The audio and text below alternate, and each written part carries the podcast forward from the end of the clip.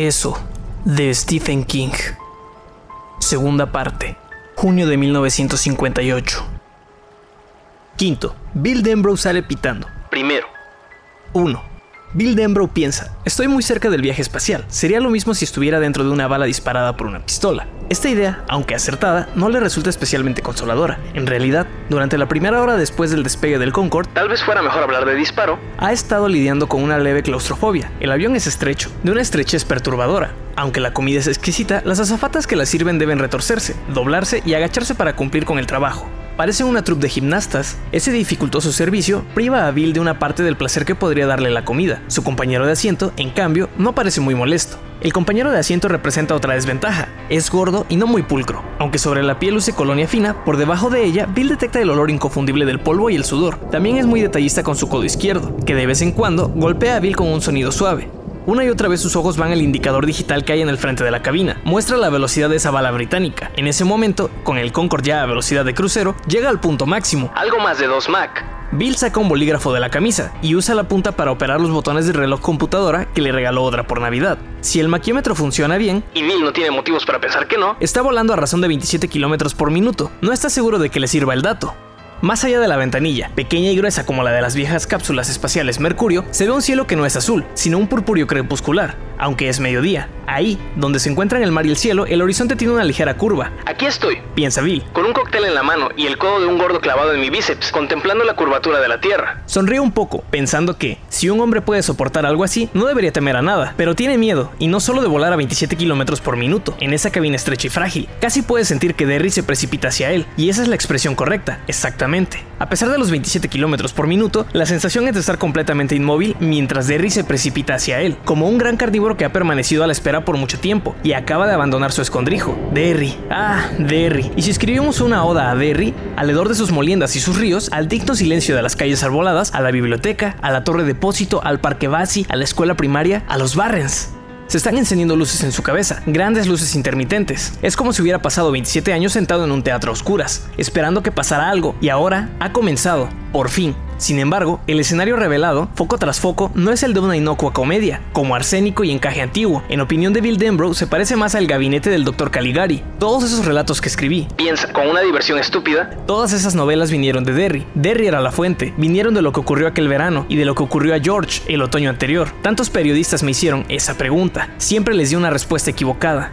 El codo del gordo vuelve a clavarse en él. El hombre derrama parte de su bebida. Bill está a punto de decirle algo, pero se arrepiente. Esa pregunta por supuesto, era ¿de dónde saca sus ideas? Probablemente todos los escritores de ficción tenían que responder a ella, o al menos fingir que respondían, dos veces por semana, pero un tipo como él, que se ganaba la vida escribiendo sobre cosas que nunca existieron y jamás existirían, debía responder, o fingir que respondía, con mayor frecuencia. Todos los escritores tienen un pasadizo que baja al subconsciente, decía, sin mencionar que, a cada año, incluso la existencia de ese subconsciente le parecía dudosa, pero el que escribe relatos de terror tiene un pasadizo que baja aún más, tal vez Tal vez hasta el sub-subconsciente, por así decirlo. Respuesta elegante, pero que nunca lo había convencido. ¿Subconsciente? Bueno, allá abajo había algo, sí, pero en su opinión, la gente daba demasiada importancia a una función que, probablemente, era el equivalente mental del lagrimeo cuando entraba polvo a los ojos o de los platos una hora después de una comida abundante. La segunda comparación era, quizá, la mejor, pero no era fácil decir a los periodistas que, para uno, cosas como los sueños, las ansias vagas y las sensaciones de algo ya visto se reducían a un montón de pedos mentales. Ellos parecían necesitar algo. Todos esos periodistas con sus libretas y sus cassettes japoneses, y Bill quería ayudarlos en lo posible. Sabía que escribir era un trabajo duro, endemoniadamente duro. No había por qué dificultarles aún más las cosas. Ahora piensa, siempre ha sabido que la pregunta es errónea, aún antes de la llamada de Mike. La pregunta correcta es de dónde sacas las ideas, no por qué sacas ideas de alguna parte. Había un pasadizo, Sí, pero no era la versión freudiana ni jungiana del subconsciente, lo que salía por ahí. No había tal red de alcantarillados de la mente ni cavernas subterráneas llenas de Morlocks. En el otro extremo del pasadizo no había nada, salvo Derry, solo Derry. ¿Y quién camina trip trap por mi puente? De pronto se incorpora y esta vez es su codo el que se desmanda. Se hunde profundamente, por un instante, en el costado de su gordo compañero de asiento. Cuidado, amigo, dice el gordo. No hay espacio, ¿entiende? Usted deje de clavarme el suyo y yo dejaré de clavarle el mío. El gordo le echa una mirada agria, incrédula. ¿De qué diablos me está hablando? Bill se limita a mirarlo hasta que el otro aparta los ojos, murmurando. ¿Quién está ahí? ¿Quién camina? Trip, trap. ¿Sobre mi puente? Mira otra vez por la ventanilla y piensa, hemos salido pitando. Le arden los brazos y la nuca, acaba con el resto de su cóctel de un solo trago. Otra de esas grandes luces acaba de encenderse. Silver, su bicicleta. Así la había llamado, como el caballo del llanero solitario. Una Sdinch grande, de 60 centímetros de altura. Te vas a matar con eso, Billy, le había dicho el padre, pero sin mucha convicción. Después de la muerte de George, se preocupaba muy poco por las cosas. Antes había sido duro, justo, pero duro. Desde entonces, uno podía salirse con la suya. Hacía cosas de padre, decía cosas de padre, pero ahí quedaba todo. Era como si estuviera siempre alerta, por si George volvía a casa. Bill había visto en la vidriera de Bike and Cycle, de la Main Street, cavilosamente inclinada en su soporte, la más grande de todas las exhibidas. Era opaca, donde las otras brillaban, recta, donde las otras tenían curvas, curva en donde las otras eran rectas. Contra la rueda delantera había un cartel. Segunda mano, haga su oferta. Lo que ocurrió fue que Bill entró y el propietario hizo su propia oferta, que Bill aceptó. No habría sabido regatear con él, aunque su vida dependiera de ello. El precio, 24 dólares. Le pareció muy justo, hasta generoso. Pagó por Silver con el dinero que había ahorrado en los últimos 7 u 8 meses, dinero recibido por su cumpleaños, por Navidad y por cortar el pasto. Veía esa bicicleta en la vidriera desde el día de Acción de Gracias, la pagó y la llevó a casa caminando, en cuanto la nieve comenzó a fundirse. Era curioso, porque hasta el año anterior nunca había pensado mucho en bicicletas. La idea pareció surgirle de buenas a primeras, tal vez uno de esos días interminables tras la muerte de George. Tras el asesinato de George. En un principio, Bill estuvo a punto de matarse. Sí, el primer paseo en bicicleta terminó con un tumbo deliberado, para no estrellarse contra la empalizada que cerraba Cosut Lane. No era tanto estrellarse contra la empalizada lo que temía, como atravesarla y caer a los barrens desde 18 o 20 metros de altura. Salió de esa con un corte de 12 centímetros entre la muñeca y el codo del brazo izquierdo.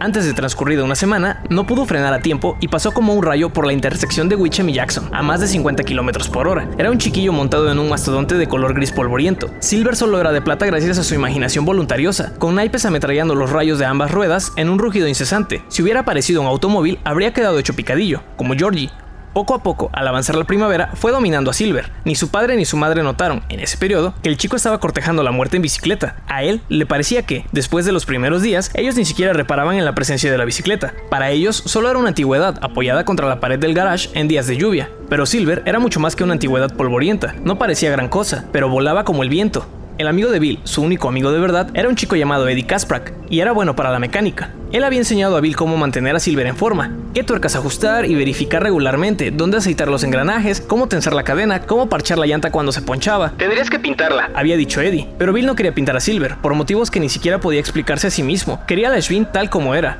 Parecía un trasto de esos que los chicos descuidados dejan siempre en el jardín, bajo la lluvia. Una de esas bicicletas que son puro chirrido, sacudidas y lenta fricción. Parecía un trasto, pero volaba como el viento. Era capaz de... Era capaz de salir pitando, dice en voz alta y ríe. Como si la llevara el diablo. Su gordo compañero de asiento le echa una mirada áspera. Su risa tiene esa cualidad hueca, aullante, que había asustado a Odra poco antes. Sí, parecía una ruina con su pintura vieja y aquel castillo anticuado, montado sobre la rueda trasera, con la antigua bocina de bulbo negro. Esa bocina estaba soldada al manubrio por un tornillo herrumbrado del tamaño de un puño de bebé, una ruina. Pero, ¿cómo iba Silver? ¡Santo cielo!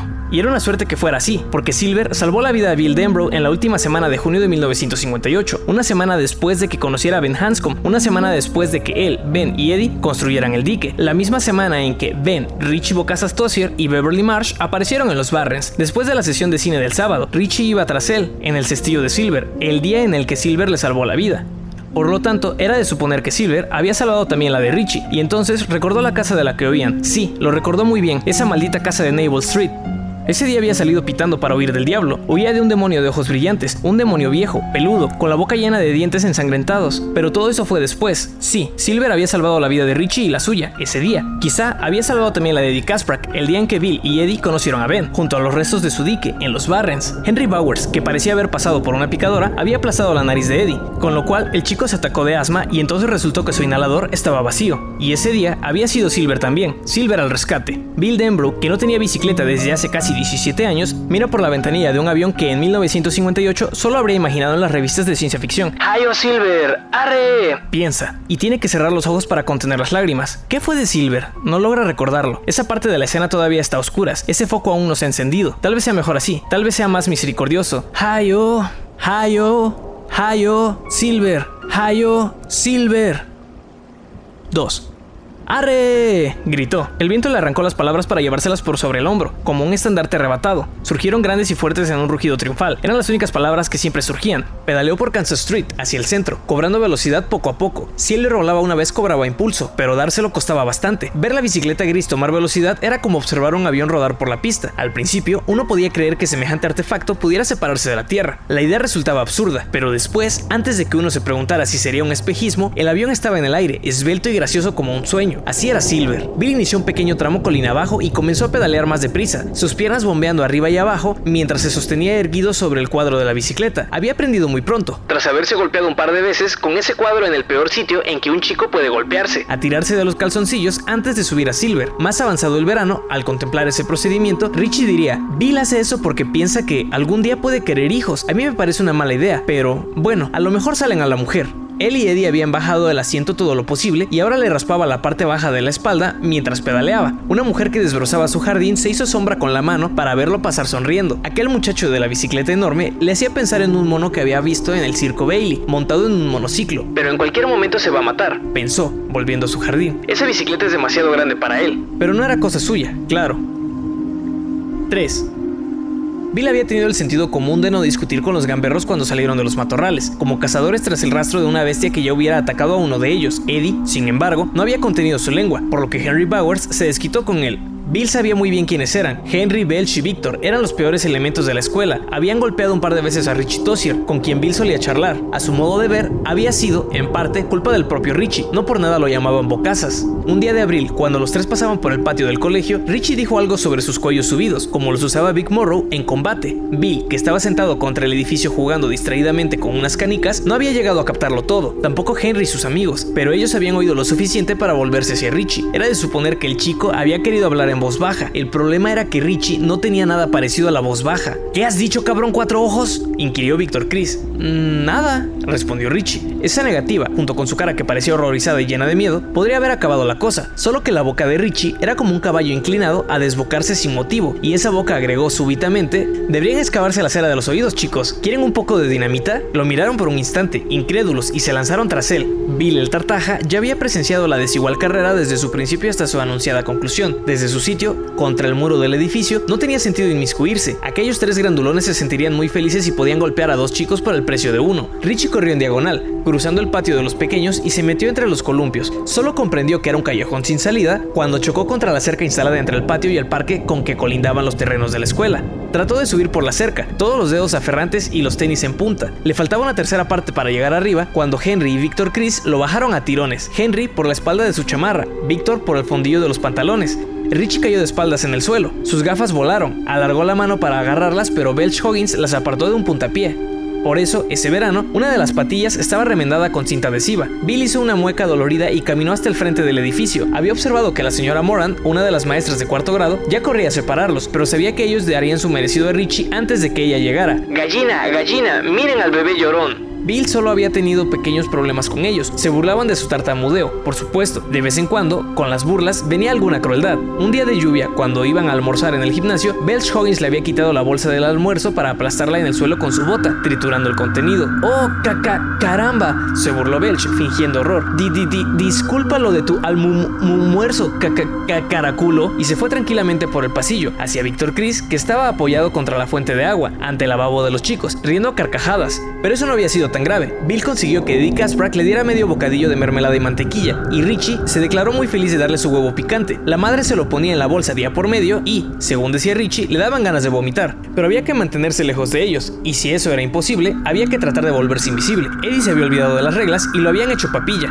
No se sintió tan mal hasta que los gamberros se fueron arroyo abajo y cruzaron a la otra orilla, aunque la nariz le sangraba como una fuente. Cuando su pañuelo quedó completamente empapado, Bill le dio el suyo y le hizo poner una mano en la parte superior del cuello, con la cabeza echada hacia atrás. Recordaba que su madre se lo indicaba a Georgie, que a veces había tenido hemorragias nasales. Oh, pero pensar en Georgie dolía. Solo cuando los pasos de búfalo de los gamberros se perdieron completamente por los Barrens y cuando la hemorragia nasal cesó, fue que le atacó el asma. Eddie comenzó a jadear para aspirar el aire, abriendo y cerrando las manos. Su respiración sonaba como un silbido de flauta. ¡Mierda! Jadeó. ¡Asma! ¡Demonios! Rebuscó a tienta su inhalador y por fin lo sacó del bolsillo. Parecía un bote de limpia cristales. Se lo puso en la boca y apretó el gatillo. ¿Mejor? preguntó Bill. No, está está vacío. Los ojos de Eddie estaban llenos de pánico. El inhalador vacío cayó de su mano. El arroyo seguía riendo entre dientes, como si no le importara que Eddie Kasprak apenas pudiera respirar. Bill pensó, caprichosamente, que los gamberros habían acertado en una cosa. Aquello había sido un diquecito de mierda. De pronto sintió una furia sorda. Tómatelo con, con, calma, eh, Eddie dijo. Durante los 40 minutos siguientes, Bill permaneció sentado junto a su amigo, con la esperanza de que el ataque de asma cesara, desvaneciéndose gradualmente. Cuando apareció Ben Hanscom, su inquietud se había convertido en un auténtico miedo. El ataque, en vez de pausar, estaba empeorando, y la farmacia de Center Street estaba a casi 5 kilómetros, y si él iba a buscar el medicamento y al volver encontraba a Eddie inconsciente... ¿Inconsciente o...? No, mierda, por favor, no pienses en eso. ¿O muerto? Insistió su mente, implacable, como Georgie, muerto como Georgie. No seas pendejo, no se va a morir. No, probablemente no, pero ¿y si al volver encontraba a Eddie en coma? Bill sabía mucho de comas, hasta había deducido que le llamaban así por las comas de los dictados. Después de todo, ¿qué era una coma sino una pausa que detenía el cerebro? En las series de doctores, como Ben Casey, la gente siempre estaba cayendo en coma, y a veces se quedaban así, a pesar de todos los esfuerzos de Ben Casey. Por eso se quedó ahí, sabiendo que debía irse, que no le hacía ningún bien a Eddie quedándose ahí, pero no quería dejarlo solo. Una parte de él, irracional y supersticiosa, estaba segura de que Eddie caería en coma en cuanto él le volviera la espalda. Entonces miró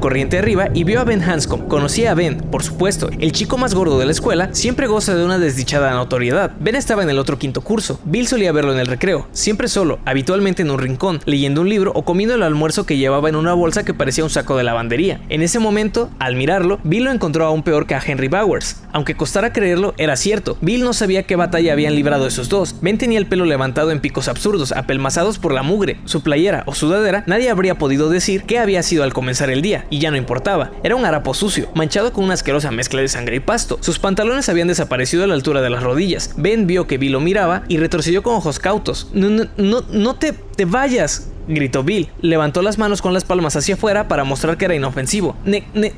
necesitamos ayuda. Ben se acercó un poco más, todavía cauteloso. Caminaba como si las piernas le estuvieran matando. ¿Se han marchado? ¿Bowers y esos tipos?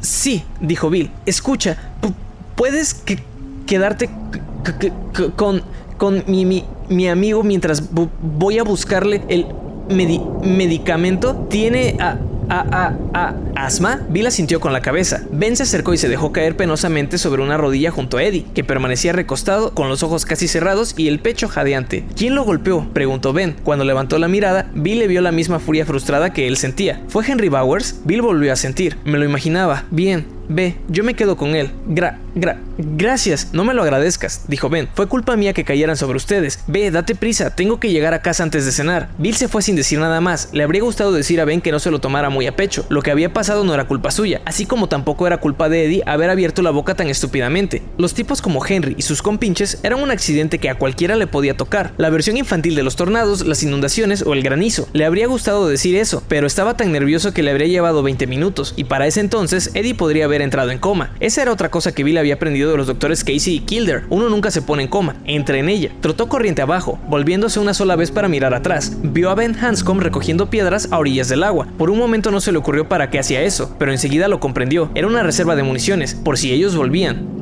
4.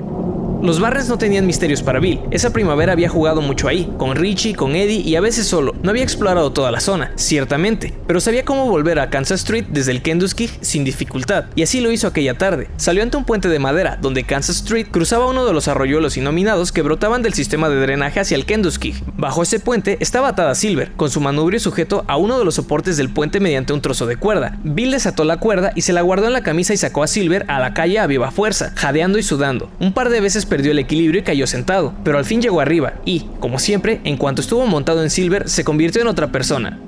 5. ¡Hayo Silver! ¡Arre! Las palabras sonaron más graves que de costumbre. Era casi la voz del hombre en que se convertiría. Silver fue cobrando velocidad lentamente. El acelerado clic-clac de los naipes prendidos con pinzas a los rayos iban marcando el aumento. Bill, de pie sobre los pedales, aferraba el manubrio con las muñecas hacia arriba. Parecía un hombre que tratara de levantar una pesa. En el cuello le sobresalían los tendones, las venas le palpitaban en las sienes, su boca se estiraba en una temblorosa mueca de esfuerzo, mientras libraba la familiar batalla contra el peso y la inercia, exprimiéndose para poner a Silver en movimiento. Como siempre, el esfuerzo valió la pena. Silver empezó a rodar con más velocidades. Las casas pasaban deslizándose en vez de asomarse a los tumbos. A la izquierda, donde Kansas se cruzaba con Jackson, el Kick se convirtió en el canal. Más allá de la intersección, Kansas se encaminaba velozmente con colina abajo hacia Center y Main, el distrito comercial de Derry. Ahí, las calles se cruzaban con frecuencia, pero todas tenían el alto a favor de Bill, y la posibilidad de que algún conductor se pasara el alto y lo convirtiera en una mancha sanguinolenta contra el pavimento nunca le había pasado por la cabeza. De cualquier modo, no es probable que hubiese cambiado sus hábitos. Podía haberlo hecho, tal vez, antes o después en su vida, pero esa primavera y comienzo de verano habían sido un tiempo extrañamente tormentoso para él. Ben habría quedado atónito si alguien le hubiera sugerido que se sentía solo. Bill habría quedado igualmente atónito si alguien le hubiera sugerido que estaba cortejando a la muerte. Por, por supuesto que, que, no. Habría contestado indignado, pero eso no cambiaba el hecho de que sus paseos en bicicleta por Kansas Street hacia el centro se habían hecho habituales al entibiarse el clima. Ese sector de Kansas recibía el nombre de Up Mile Hill. Bill lo enfiló a toda velocidad, inclinado sobre el manillar de Silver para reducir la resistencia del viento, con una mano puesta sobre el pomo resquebrajado de la bocina para advertir a los desprevenidos, el pelo pelirrojo ondeando hacia atrás, el repiqueteo de los naipes era un rugido constante, la mueca de esfuerzo se convirtió en una gran sonrisa. A la derecha, las casas de familia dieron paso a los locales de negocios, casi todos depósitos y envasadores de carne, que pasaban borrosos en un zumbido aterrador pero satisfactorio. A su izquierda discernía el canal. ¡Hayo, Silver! ¡Arre! Vociferó triunfante. Silver voló por sobre el primer bordillo y sus pies perdieron contacto con los pedales. Iba a rueda libre, ya completamente en manos del dios designado para proteger a los niños, quien quiera que fuese. Giró hacia la calle superando la máxima velocidad indicada de 40. Ya todo había quedado atrás, el tartamudeo, los ojos vacuos y doloridos de su padre cuando trajinaba en su taller, el terrible polvo acumulado sobre el piano sin usar, porque su madre no había vuelto a tocar. La última vez había sido en el funeral de George, tres himnos metodistas. George saliendo a la lluvia con su impermeable amarillo y el barquito de papel parafinado. El señor Gardner subiendo la calle 20 minutos después con su cadáver envuelto en un edredón ensangretado, el alarido agónico de su madre, todo quedaba atrás. Él era el llanero solitario, John Wayne, Bo Diddley, era cualquiera que deseara ser, nadie que llorara, se asustara y quisiera ir con su mamá. Silver volaba y Bill el Tartaja volaba con ella. La sombra de ambos, con forma de caballete, volaba tras ellos. Bajaron juntos por Up My Hill. Entre el bramar de los naipes, los pies de Bill empezaron a pedalear buscando más velocidad aún, buscando llegar a una velocidad hipotética, no la del sonido, sino la de la memoria y cruzar la barrera del dolor. Volaba inclinado sobre el manillar, volaba como si lo llevara el diablo. La triple intersección de Kansas, Center y Maine se aproximaba vertiginosamente. Era un espanto de tránsito en un solo sentido, señales contradictorias y semáforos que debían estar sincronizados pero no lo estaban, como proclamaron editoriales de News. El resultado era un flujo de tráfico concebido en el infierno. Como siempre, Bill echó rápidos vistazos a derecha e izquierda, calculando el tráfico y buscando huecos. Si fallaban sus cálculos, si tartamudeaba podría decirse, le esperaba la muerte o heridas graves. Salió como una flecha hacia el tránsito lento que atascaba la intersección. Pasó un semáforo en rojo y se desvió a la derecha para esquivar un viejo Buick. Lanzó una mirada por encima del hombro para asegurarse de que el carril de en medio estaba desierto. Volvió la vista hacia adelante y vio que, en 5 segundos, iba a estrellarse contra la trasera de una camioneta, detenida en medio de la intersección, mientras el gordo rubicundo que la conducía estiraba el cuello para leer todas las señales y asegurarse de que, por algún viraje equivocado, no había terminado en las playas de Miami. A la derecha de Bill, el carril estaba colmado con un autobús que cubría el trayecto entre Derry y Bangor. Se deslizó en esa dirección, disparando entre la camioneta y el autobús, siempre a 50 km por hora. En el último momento, inclinó la cabeza a un lado, para evitar que el espejo lateral de la camioneta le reorganizase los dientes. El humo caliente del escape del autobús le dio un latigazo en la garganta como un trago de licor fuerte. Oyó un chirrido cuando la punta de su manillar rozó el aluminio de la carrocería. Vio por un instante la cara del conductor, blanca como un papel bajo la gorra, esgrimía el puño y gritaba algo. Seguramente no era para desearle feliz cumpleaños. Tres ancianas iban cruzando Maine, desde el banco de Nueva Inglaterra hacia el Shre Boat. Al oír el rugir de los naipes, las tres levantaron la mirada y quedaron boquiabiertas. Un niño, subido en una bicicleta enorme, pasó a 15 centímetros de ellas como un espejismo. Lo peor, y lo mejor, del viaje había quedado atrás. Una vez más, había experimentado la posibilidad muy real de su propia muerte. Una vez más, se había encontrado capaz de afrontarla. El autobús no lo había arrollado. Sanos y salvos estaban él y las tres ancianas con sus bolsas de compras y sus cheques de jubilación. Tampoco se había estampado contra la parte trasera de la camioneta. Ahora iba otra vez colina arriba, perdiendo velocidad. Algo se perdía con ella. Oh, bien podía llamarlo deseo, ¿no? Todos los recuerdos y los pensamientos estaban alcanzándolo. Hola Bill, vaya, te perdimos de vista por un rato, pero aquí estamos. Reuniéndose con él, trepándole por la camisa para saltarle al oído, precipitándose al interior de su cerebro como chiquillos por un tobogán. Sintió que se acomodaban en sus sitios habituales, empujándose mutuamente con sus cuerpos febriles. Vaya, qué bien, ya estamos otra vez en la cabeza de Bill. Pensemos en George. Bueno, ¿quién empieza? Piensas demasiado, Bill. No, ese no era el problema. El problema era que imaginaba demasiado. Giró hacia un callejón y salió. Pocos segundos después, en Center Street, pedaleando lentamente, sintiendo el sudor que le corría por la espalda. Se bajó de Silver frente a la farmacia Center y entró. 6. Antes de la muerte de George, Bill le habría planteado los puntos principales del asunto a Mr. Kinney, hablando con él, aunque el farmacéutico no era exactamente amable. Al menos eso pensaba Bill. Tenía paciencia y no se burlaba, pero en esa época la tartamudez de Bill estaba mucho peor y él temía que, si no se daba prisa, le pasara algo a Eddie. Hola Billy Denbrough, ¿en qué puedo servirte? Dijo el señor Kinney. Bill tomó un folleto de vitaminas y escribió en el dorso, Eddie Kasprak y yo estábamos jugando en los Barrens, tiene un grave ataque de asma, casi no puede respirar, no puede darme un recambio para su inhalador. El señor Kinney leyó la nota, echó un vistazo a los afligidos ojos azules de Billy y dijo, por supuesto, espérame aquí, no toques lo que no debas. Bill cambiaba el peso del cuerpo de un pie a otro, impaciente, mientras el señor Kinney buscaba en el mostrador trasero. Aunque no tardó más de 5 minutos, el chico tuvo la sensación de que había tardado un siglo en volver con uno de los botes de plástico flexible que usaba Eddie. Se lo entregó a Bill diciendo, esto debería solucionar el problema. Gracias, dijo Bill. No te, tengo... no importa, hijo. La señora Kasprak tiene cuenta, se lo anotaré. Ella estará agradecida por lo que has hecho. Bill, aliviado, dio las gracias al señor Kinney y se marchó a toda prisa. El farmacéutico abandonó el mostrador para observarlo. Vio que Bill arrojaba el inhalador en el cestillo y subía a la bicicleta. ¿Es posible que domine semejante bicicleta? Se preguntó. Lo dudo. Pero el chico de Embro se las compuso para alejarse pedaleando lentamente. La bicicleta, que a los ojos del señor Kinney era un mal chiste, se balanceaba descabelladamente mientras el inhalador rodaba en el cestillo. El señor Kinney sonrió. Si Bill hubiera visto esa sonrisa, habría confirmado su opinión de que el señor Kinney no era exactamente el campeón de la simpatía. Era una sonrisa agria, la del hombre que ha encontrado mucho que cuestionar, pero poco que enaltecer en el género humano. Sí, agregaría la medicación para el asma a la cuenta de Sonia Kasprak, y ella, como siempre, se sorprendería, con más suspicacia que gratitud, de su bajo precio. La señora Kasprak, según el señor Kinney, era de las que no confían en las cosas baratas para curarse. Él habría podido esquimarla en cada compra de Hydrox para su hijo, y a veces sentía la tentación de hacerlo, pero ¿a qué participar en la estupidez de esa mujer? Después de todo, él no pasaba hambre. ¿Barato? Claro que sí, Hydrox vaporizador era maravillosamente barato, pero hasta la señora Kasprak admitía que mitigaba bastante bien las crisis de asma de su hijo. A pesar de eso, era barato porque no era más que una combinación de hidrógeno y oxígeno, con un toque de alcanfor para dar al rocío un leve gusto a medicina. En otras palabras, el medicamento para el asma que usaba Eddie era agua de la llave. 7. Bill tardó más en el trayecto de regreso porque iba cuesta arriba. En varios puntos tuvo que desmontar y llevar a Silver a pulso. No tenía la fuerza necesaria para mantener la bicicleta en movimiento sobre las cuestas pronunciadas. Para cuando hubo atado su bicicleta bajo el puente y regresado al arroyo, eran ya las 4 y 10. Le cruzaba por la mente todo tipo de suposiciones sombrías. El chico Hanscom había desertado dejando morir a Eddie. Los gamberros habían vuelto para rematarlos. O, peor aún, el hombre que se ocupaba de matar a los chicos podía haberse apoderado de ellos, tal como había atrapado a George. Sabía que eso había provocado muchos rumores y especulaciones. Bill tartamudeaba, pero no era sordo. Aunque la gente parecía creer que sí, porque él hablaba solo cuando era imprescindible. Algunos pensaban que el asesinato de su hermano no tenía ninguna relación con los de Betty Ripson, Cherry LaMonica, Matthew Clemens y Verónica Grogan. Otros aseguraban que George, Ripson y LaMonica habían muerto a manos de un hombre, mientras que los otros dos casos eran obra de un imitador. Una tercera teoría sostenía que los varones habían sido asesinados por un hombre, las chicas por otro. Bill creía que todos eran obra de la misma persona, si es que era una persona. A veces lo dudaba, a veces se extrañaba de lo que sentía con respecto a Derry en ese verano. Sería consecuencia de la muerte de George, del hecho de que sus padres lo ignoraran, tan sumidos en el dolor por el hijo menor que no se daban cuenta de que el mayor seguía con vida y estaba sufriendo, por todas esas cosas combinadas con los otros asesinatos, por las voces que a veces parecían hablarle en la cabeza, susurrándole. Y ciertamente no eran variaciones de su propia voz porque esas no tartamudeaban, aconsejándole que hiciera ciertas cosas y otras no. Eran esas cosas las que le hacían ver a Derry de un modo diferente, verla a veces amenazadora, con calles inexploradas que, en vez de acoger, parecían bostezar en una especie de silencio ominoso,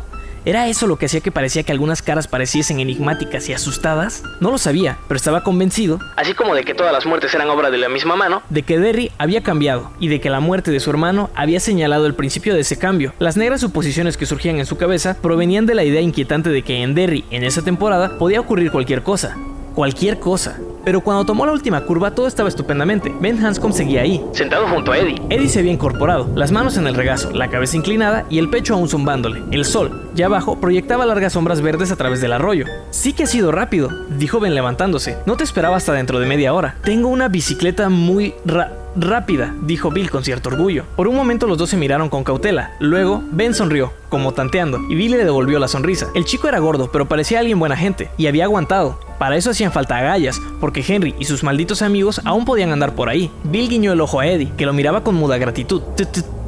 Toma, eh, eh, eh. Eddie le lanzó el inhalador. Eddie se lo llevó a la boca, apretó el gatillo y aspiró convulsivamente. Luego se inclinó hacia atrás, con los ojos cerrados. Ben lo observaba con preocupación. Vaya, sí que le ha dado fuerte, ¿no? Bill asintió. Por un rato tuve miedo, dijo Ben, en voz baja. No sabía qué hacer si le daban convulsiones o algo así. Traté de recordar lo que nos enseñaron en la Cruz Roja, en abril, pero solo recordé lo de meterle un palo entre los dientes para que no se mordiera la lengua. creo que eso es para los e e epilépticos. Puede que tengas razón, pero no, le va, a pasar nada, aclaró Bill. Ese, es, esa, es, esa cosa locura.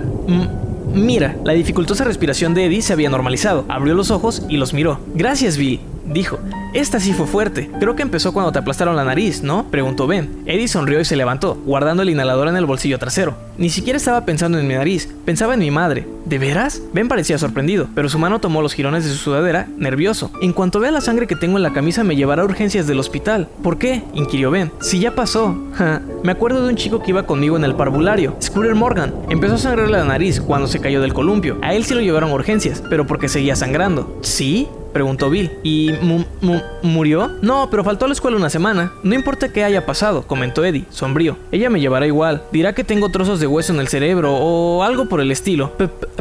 pero los huesos te, pueden llegar al cerebro, se extrañó Bill. Aquello estaba convirtiéndose en la conversación más interesante de las últimas semanas. No sé, si le crees a mi madre, puede pasarte cualquier cosa. Eddie se volvió hacia Ben. Me lleva a las urgencias una o dos veces por mes. Detesto ese lugar. Una vez, un enfermero le dijo que tendrían que cobrarle alquiler. Y ella se enfadó. Vaya, dijo Ben. ¿Y por qué no le dices que no? Algo como, pero mamá, si estoy bien, quiero quedarme a ver Casa Submarina. Algo así. Oh, murmuró Eddie incómodo. Tú te llamas Ben jaja ja, Hanscom, ¿no? Preguntó Bill. Di disculpa. Sí.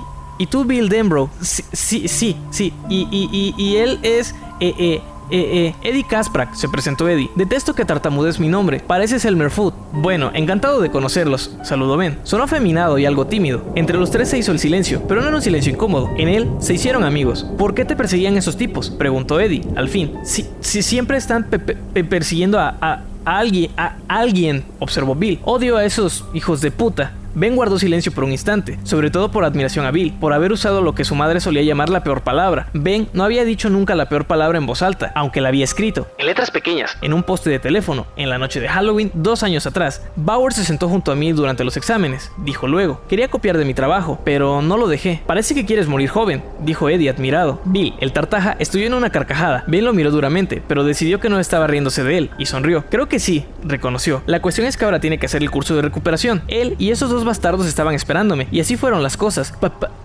parece, parece que te hubieran atropellado un tren, observó Bill. Caí aquí abajo desde Kansas, por la ladera. Ben miró a Eddie. Ahora que lo pienso, creo que nos vamos a encontrar en las urgencias. Cuando mamá vea esta ropa, me va a llevar ahí. Esa vez, Bill y Eddie rompieron a reír al unísono, y Ben los imitó. Le dolía la barriga cuando se reía, pero igual rió, aguda y algo histéricamente. Al fin tuvo que sentarse en el barranco, y el ruido a burbuja reventada que hizo su trasero contra la tierra le hizo reír otra vez. Le gustaba el sonido de su risa con la de ellos. Era un sonido que nunca había oído. No el de la risa mezclada, eso lo había oído muchas veces, sino el de la risa mezclada de la cual formaba parte la suya propia. Miró a Bill Denbrough, que le sostuvo la mirada, y eso bastó para hacerles reír otra vez. Bill se subió el cuello de la camisa y comenzó a caminar encorvado, con gesto hosco y creído. Su voz se hizo más grave. Te voy a matar. Marica, no vengas con mierdas. Seré tonto, pero soy un grandulón. Rompo nueces con la cabeza, meo vinagre y cago cemento. Me llamo Tocinillo Bowers y soy la verga jefe por estas partes de Derry. Eddie se destornilló de risa, con las manos sujetándose el vientre. Ben estaba doblado en dos, con la cabeza entre las rodillas, los ojos lagrimientes y los mocos pendiéndole de la nariz, riendo como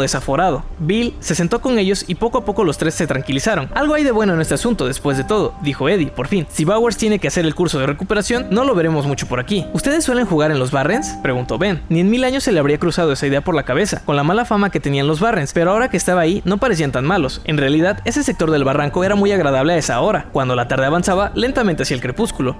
claro, está, está genial casi no, nadie nos, nos, nos molesta aquí. Bowers y esos otros no, no, no, no vienen nunca. Tú y Eddie y, y, y y, Bill sacudió la cabeza cuando tartamudeaba. Su rostro se contraía. De pronto, Ben tuvo una idea rara. Bill no había tartamudeado ni una vez mientras imitaba a Henry Bowers. Richie, exclamó Bill. Hizo una pausa y prosiguió. Richie Tossier también suele venir pero hoy tenía que, ayudar a su padre a limpiar el bubu, el bu, la buhardilla, completó Eddie, y arrojó una piedra al agua. Sí, lo conozco, dijo Ben. ¿Vienen mucho por aquí? La idea lo fascinaba y le hacía sentir una especie de estúpidas ansias. bastante, respondió Bill. ¿Por qué no vienes ma ma ma mañana y yo y, y, y, y Eddie y, estábamos tratando de hacer un dique? Ben no pudo contestar. Estaba atónito, no solo por el ofrecimiento, sino por el aire espontáneo con el que había sido hecho. A lo mejor deberíamos hacer otra cosa, sugirió Eddie. Después de todo, el dique no estaba funcionando demasiado bien. Ben se levantó para bajar al arroyo sacudiéndose la tierra de sus enormes Todavía quedaban montones de pequeñas ramas a cada lado del arroyo, pero cualquier otra cosa que hubieran puesto habría sido arrastrada por el agua.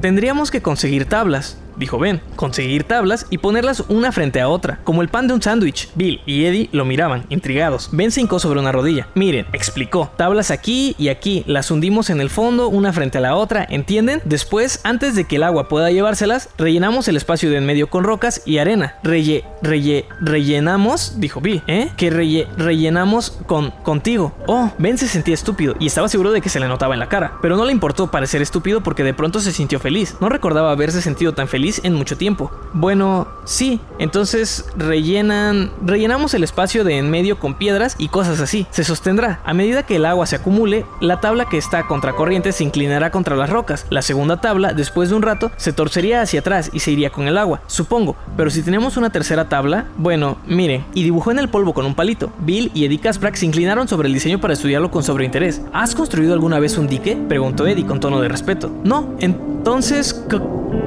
¿Cómo sabes que va a funcionar? Ben lo miró desconcertado. Seguro que funciona. ¿Por qué no iba a funcionar? Pero...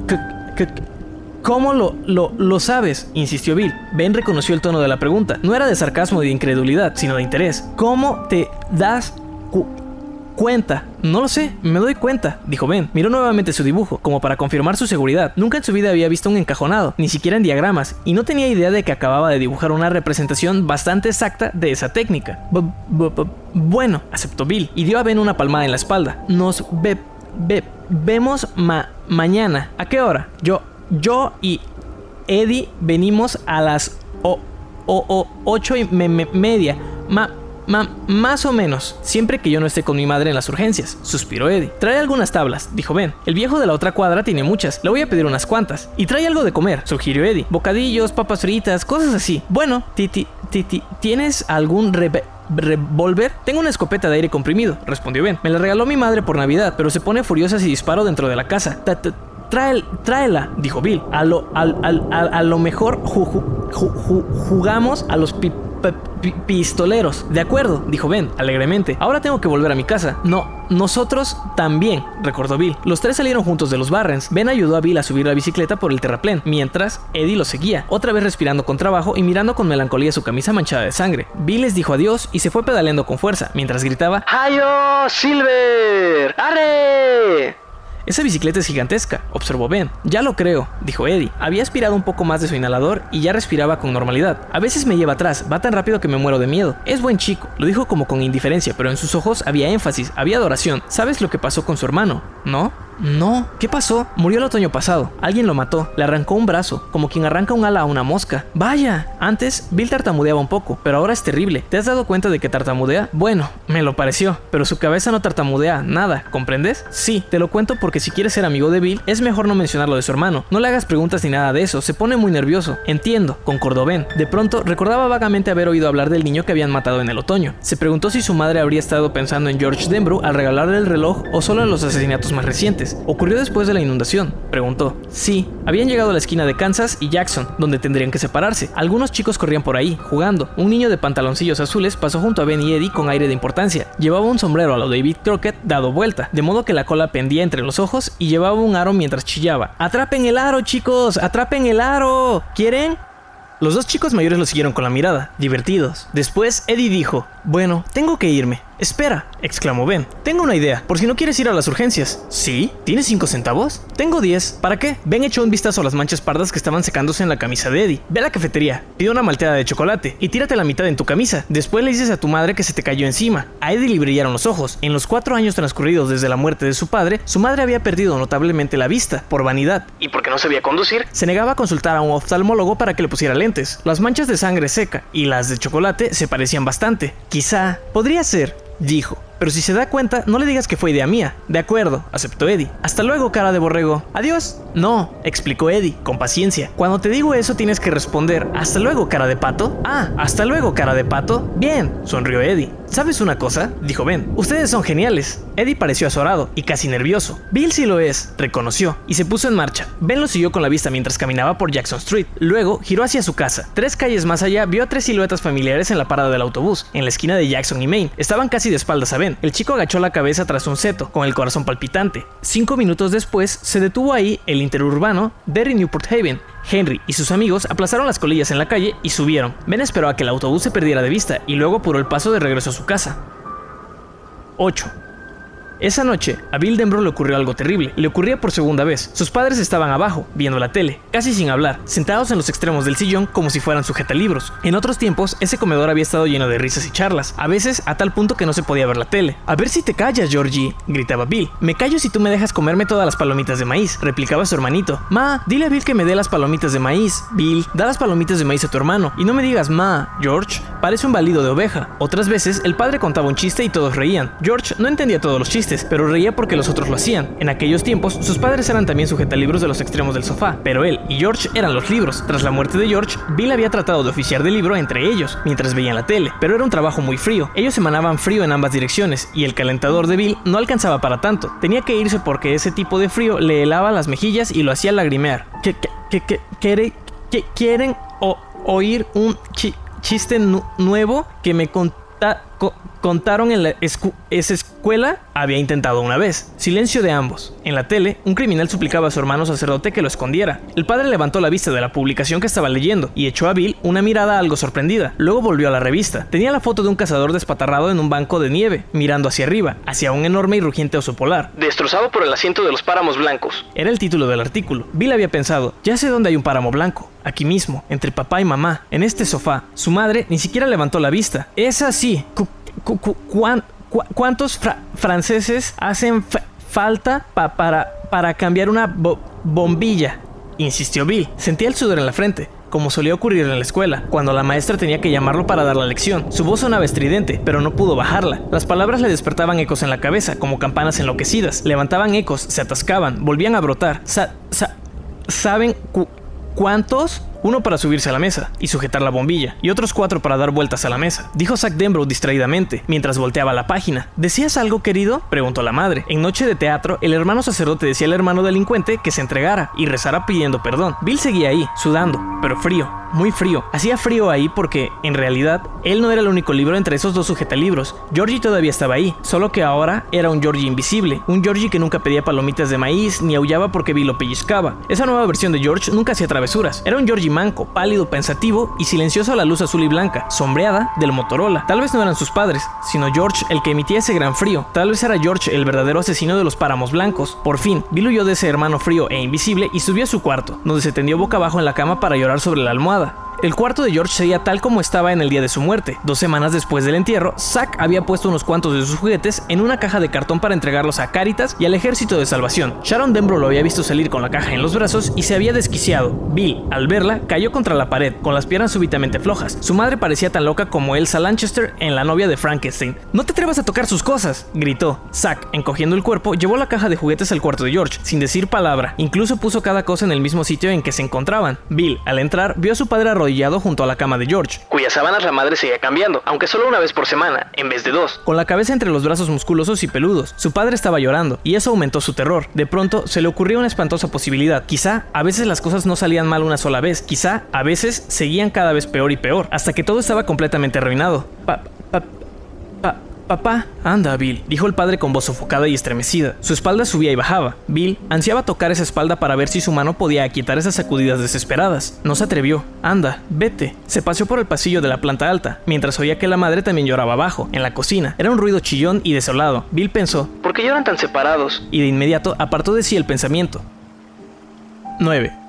En la primera noche de las vacaciones, Bill entró en la habitación de George. El corazón le palpitaba pesadamente, sentía las piernas rígidas y torpes de tensión. Entraba ahí con frecuencia, pero no porque le gustara estar ahí. La habitación estaba tan llena de la presencia de George que parecía embrujada. Cuando entraba, no podía dejar de pensar que, en cualquier momento, la puerta del armario se abriría chirriando, y ahí estaría Georgie, entre las camisas y los pantalones que colgaban de sus perchas. Un Georgie cubierto por un impermeable ensangrentado, con una manga amarilla colgante y vacía. Sus ojos serían inexpresivos y horribles, ojos de zombie, como en las películas de terror. Cuando saliera del armario, sus botas chapotearían al caminar por el cuarto, hacia donde estaba Bill, sentado en su cama, petrificado del horror. Si cualquier noche de esas, mientras él estaba ahí, sentado en la cama de su hermano, se hubiera cortado la luz, habría tenido un ataque al corazón, probablemente fatal, en cuestión de 10 segundos. De todos modos, entraba. Junto con el miedo al fantasma de George, había una necesidad muda y suplicante, una ansia de superar, de algún modo, la muerte de George y de encontrar alguna manera de seguir viviendo. No de olvidar a George, sino de hacerlo menos tétrico. Se daba cuenta de que sus padres no tenían mucho éxito en el intento. Si quería hacerlo por sí mismo, tendría que hacerlo solo. Pero no era tan solo por él mismo que entraba en esa habitación, también entraba por Georgie. Había querido a George. En vida de él se llevaban bastante bien. O tenían sus malos momentos. Bill podía dar a George un buen coscorrón, o George acusaba a Bill cuando bajaba a escondidas a la cocina para acabar con el pay de limón, pero en general se entendían. Ya era bastante terrible que George hubiera muerto, pero él lo convertía en una especie de monstruo espeluznante. Eso era todavía peor. Echaba de menos al pequeño, esa era la verdad. Echaba de menos su voz y su risa, el modo en que sus ojos solían buscar los de él, llenos de confianza, seguros de que Bill tenía la respuesta a cualquier problema. Y había una cosa rarísima, a veces sentía que quería a George mucho más cuando le tenía miedo, pues en ese miedo, cuando temía que un George zombie estuviera acechando en el ropero o debajo de la cama, recordaba mejor su cariño por George. En su esfuerzo por reconciliar esas dos emociones, el cariño y el terror, Bill se sentía muy cerca de hallar la resignación definitiva. Esas no eran cosas que él hubiera podido expresar. En su mente, las ideas eran solo una maraña incoherente, pero su corazón comprendía, y con eso bastaba. A veces hojeaba los libros de George, otras veces revisaba sus juguetes. Desde diciembre no había mirado el álbum de fotografías de George. Esa noche, después del encuentro con Ben